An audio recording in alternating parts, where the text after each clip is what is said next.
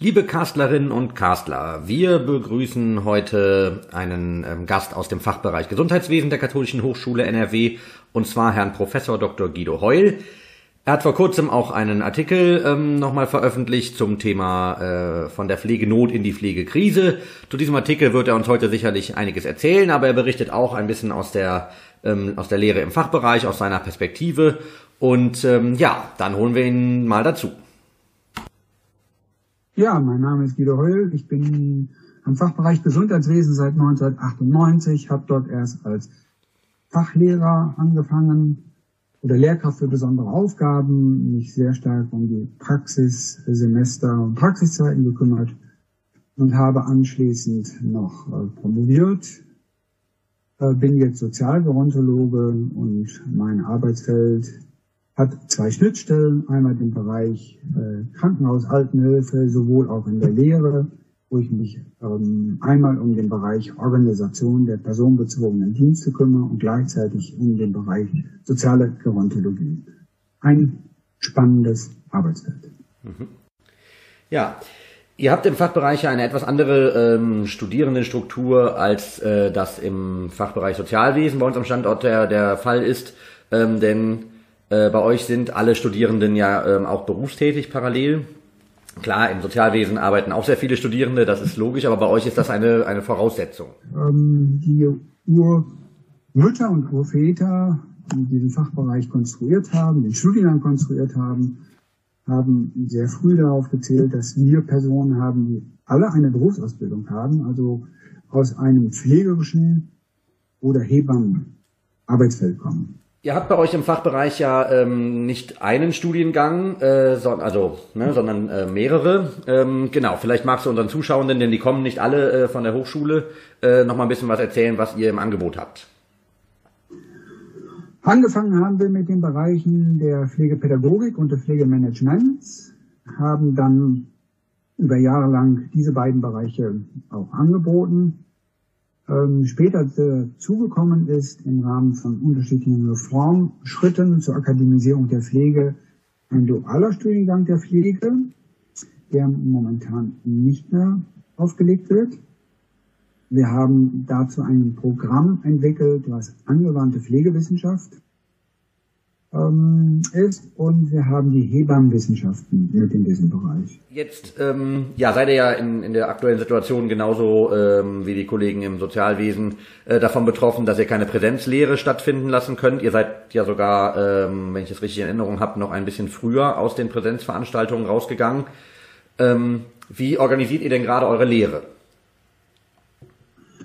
Wir haben uns, ähm, nachdem eben der Last da war, dass wir keine Präsenzlehre mehr stattfinden lassen können, in der Dozentenschaft zusammengesetzt und ja, uns darauf geeinigt, dass wir das auch alles per ähm, Videoplattform und Ilias-Plattform anbieten und sind dann eigentlich ins, teilweise ins kalte Wasser gestürzt worden. Für mich ist es, wenn ich das dazu sagen darf, ich habe diese Ilias-Plattform vorher nicht so genutzt. Für mich ist das so ein Stückchen wie ähm, ja, Lernen ohne Schwimmflügel gerade. Mhm. Oder das Beispiel, was ich gerne nehme, ist für mich immer, ich konnte vorher Ballon fahren und plötzlich bin, bin ich in Flugzeug gesetzt worden. Also ich versuche da durchzukommen. Ich traue mich noch nicht an Videovorlesungen ran, sondern stelle im Moment Texte ein und äh, fange an, mit Foren zu arbeiten. Mhm. Okay. Jetzt sind ja, ähm, wie du eben sagtest, eure Studierenden ähm, sind ja berufstätig und sind im Bereich der, der Pflege unterwegs, in, in Krankenhäusern, in Pflegeeinrichtungen. Und du hast ja ganz aktuell dazu einen Text in der Kölner Wissenschaftsrunde veröffentlicht. Vielleicht magst du uns dazu mal ein bisschen was erzählen. Der, der Text liegt schon recht lang vorbereitet in meinem Kopf und mit Stichpunkten auf einigen Zetteln. Und dann habe ich diesen Wuttext veröffentlicht, weil ich einige politische Aussagen doch ähm, diffamierend finde für Pflegepersonal. Es geht eigentlich darum, dass das äh, Gesundheitswesen in den 90er Jahren äh, sehr stark ökonomisiert wurde, das Pflegepersonal stark abgebaut wurde und es ähm, fokussiert wurde das Gesundheitswesen auf medizinische Leistungen.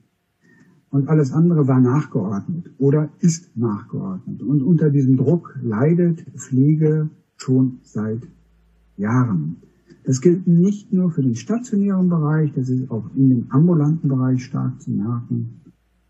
Ähm, jetzt gibt es zwar gut gemeinte Nachsteuerungsprozesse, aber sie sind noch nicht in der Praxis angekommen. Jetzt hast du ja ähm, auch Kontakt zu, den, zu deinen Studierenden, die ja in den Praxisfeldern unterwegs sind. Was berichten die dir denn ähm, aus ihrer aktuellen Praxissituation? Aktuell bereiten sich die Kliniken auf den Ansturm der Corona-Patienten vor. Das heißt, die Allgemeinstationen sind sehr stark heruntergefahren worden in ihren Leistungspaketen und äh, alle Kliniken bauen, so ist es auch der Presse zu entnehmen, ihre Intensivkapazitäten aus. Da findet eine starke Verlagerung statt, also aus dem allgemeinen Bereich in den Intensivbereich, weil keiner genau weiß, was noch kommt. Ambulanzen oder die ambulanten, äh, Entschuldigung, die Ambulanzen in den Kliniken sind sehr schlecht besucht momentan, weil viele Patienten gar nicht mehr kommen. Sie haben Sorge, dass sie sich dort anstecken. Also es ist eine komplette Verlagerung momentan da, ein, eine Lauerstellung, was kommt auf uns zu. Mhm.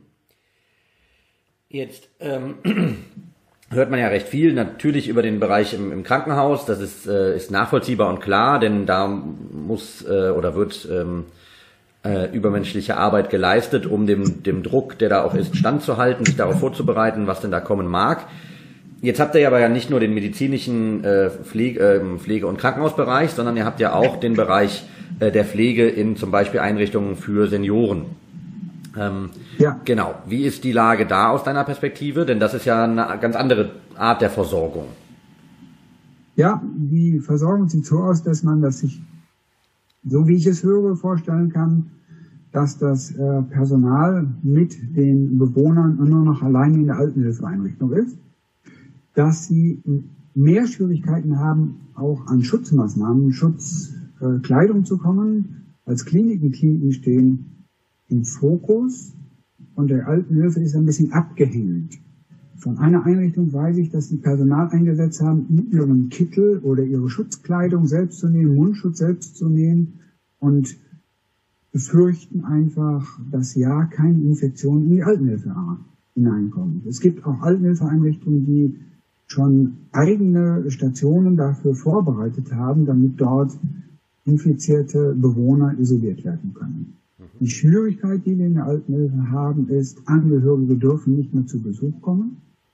Und die Bewohner haben nur noch Kontakt mit Pflegepersonal. Ähm, das ist dramatisch, schwierig.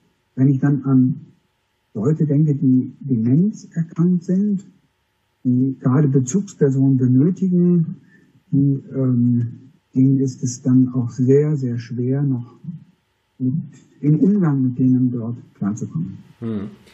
Ja, wir haben die Berichte auch aus, aus ähm, äh, von Praxisvertretenden äh, gehört, dass eben in der sozialen Betreuung die äh, Personalschlüssel sehr stark runtergefahren worden sind, um das Infektionsrisiko äh, zu verringern. Das ist ja auch ein, ich sag mal, ein erstmal inhaltlich nachvollziehbarer Schritt, so wenig Kontakt wie möglich zwischen Menschen ähm, oder verschiedenen Menschen äh, in den Einrichtungen zu haben.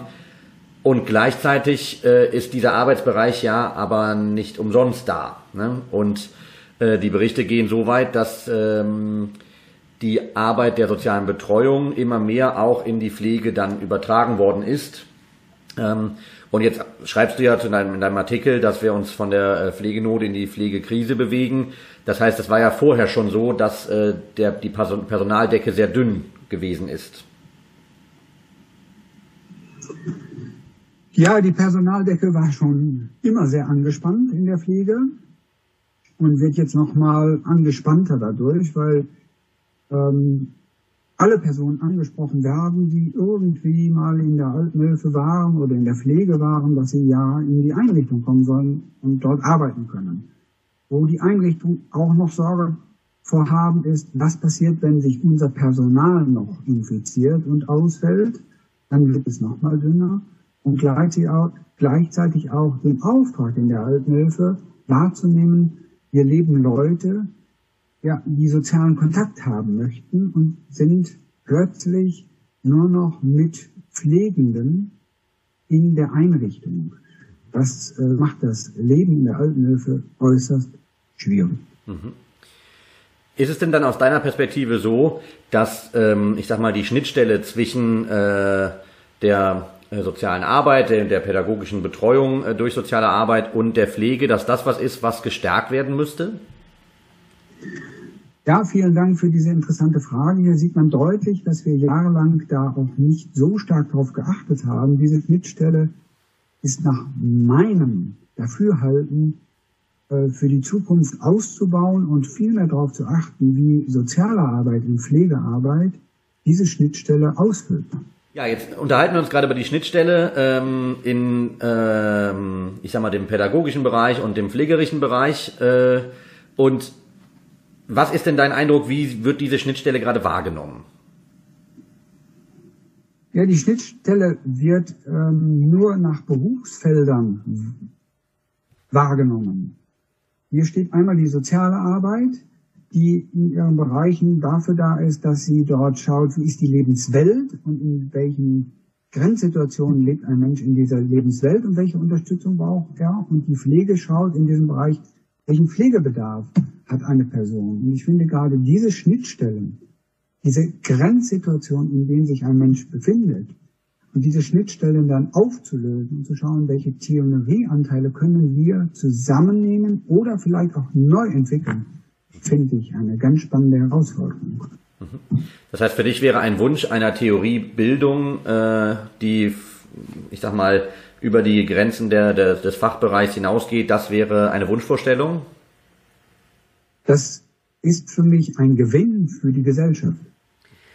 Ich kenne das aus meiner Erfahrung im, im Bereich des Freiwilligendienstes. Da war das immer wieder ein Thema, dass so die Abgrenzung der Tätigkeitsfelder zwischen ähm, den Pflegekräften, den Pflegefachkräften und den Fachkräften in der sozialen Betreuung, was so die alltäglichen Aufgaben anging. Das war immer wieder ein Streitthema. Wer, welche Aufgabe gehört denn in welchen Arbeitsbereich? Glaubst du, dass es möglich ist, ähm, also beziehungsweise glaubst du, dass wir gerade, was das angeht, also die, auch die Aufgabenabgrenzung in der Zusammenarbeit, dass wir da gerade einen Rückschritt erleben, weil wieder Aufgaben der sozialen Betreuung in die Pflege zurückwandern? Ich glaube hier eher eine Chance zu sehen. Ähm, nicht eine Chance aktuell, sondern in der Krise, die wir jetzt aktuell haben, muss gehandelt werden. Sondern wir sollen eine Chance dort sehen, was können wir daraus lernen? Wie können wir vielleicht diese Schnittpunkte von beiden Professionen äh, überdenken? Wo haben wir Gemeinsamkeiten für Bewohner, für Patienten? Und wie können wir diese Schnittpunkte auch theoretisch mal neu bedenken? Die soziale Arbeit hat ein wunderbare, eine wunderbare Theorie, die Lebensweltorientierung. Ähm, die Pflege ist nach meinem Dafürhalten in der Theorie noch nicht so weit. Sie hat Pflegetheorien, aber müsste sich mehr auf Lebenslagen und Lebensräume ähm, fokussieren. Und da sind Schnittpunkte, die in der sozialen Arbeit und der Pflege genutzt werden können. Mal wir ja auch schauen, dass wir zukünftig immer mehr ältere Herrschaften auch in ihren privaten Wohnungen haben werden. Mhm. Okay. Ähm, ja, das heißt, wir reden über Perspektiven, ne? also was äh, Chancen, die das Ganze mit sich bringt ähm, in, äh, in der Zukunft. Da haben wir ja auch viele Kolleginnen und Kollegen schon zugehört. Das betrifft natürlich auch das Studium und Digitalisierungsansätze und so weiter. Jetzt hast du eben äh, eingangs was angesprochen, nämlich den Bereich der Ökonomisierung ähm, äh, in der äh, Entschuldigung in der Pflege. Wie siehst du da denn die, wenn du mal so ein bisschen in die Zukunft guckst, wie oder was ist deine Hoffnung, wie soll sich das entwickeln? Die Kolonisierung ist sehr stark ähm, mit Zahlen belegt worden und man hat versucht, auch die Pflege in Wirtschaftsmodelle einzuordnen, ja, die sehr trivial sind. Also was kostet mich was? Und ich glaube, wir dürfen in diesem Bereich nicht fragen, was kostet mich was, sondern was brauche ich? Und das wird ein anderer Ansatz sein, den wir benötigen. Es kann nicht alleine sein, dass wir gucken, was kostet mich das. Und wir müssen diese Bereiche der Kosten neu überdenken, was ist uns Pflege wert in dieser Gesellschaft. Mhm. Siehst du auch da, ähm, ich sag mal, die, die Fachkräfte ähm, aus euren Arbeit, aus euren Bereichen in der Pflicht, sich ähm, nach der Krise dafür, äh, ich sag mal, laut und stark zu machen, ähm, dass sich der Arbeitsbereich nochmal ändert oder reformiert? Ja, ich hoffe, dass wir Studierende haben, die besser argumentieren können, was Pflege in dieser Gesellschaft für einen Wert hat und wofür, wofür wir die Pflege auch benötigen. Mhm. Okay. Ja, vielen Dank schon mal für diese Einschätzung. Äh, zum Ende des Katocasts gibt es immer noch eine Kategorie, die heißt da äh, die 60 Sekunden Botschaft. Die ist ganz bewusst nicht mit einer Frage verbunden, sondern soll dir nochmal die Zeit geben, ähm, ja, eine Botschaft an unsere Zuschauerschaft zu senden, wo du sagst, das ist mir wichtig, jetzt hier nochmal ähm, loszuwerden. Ich wünsche mir für die Zukunft, dass wir gesellschaftlich und politisch mehr darüber diskutieren, welchen Wert die soziale Arbeit, die personenbezogene Dienstleistung in dieser Gesellschaft hat und wir uns dieser Diskussion stellen. Punkt. An dieser Stelle nochmal ganz herzlichen Dank an Herrn Professor Dr. Guido Heul für seine Ausführungen. Bleiben Sie weiter auf dem Laufenden und abonnieren Sie den Katocast jetzt unter www.kato-cast.de. Aktuell gibt es auch noch die Möglichkeit, uns als Podcast zu abonnieren unter derselben Seite. Bis dahin eine gute Zeit.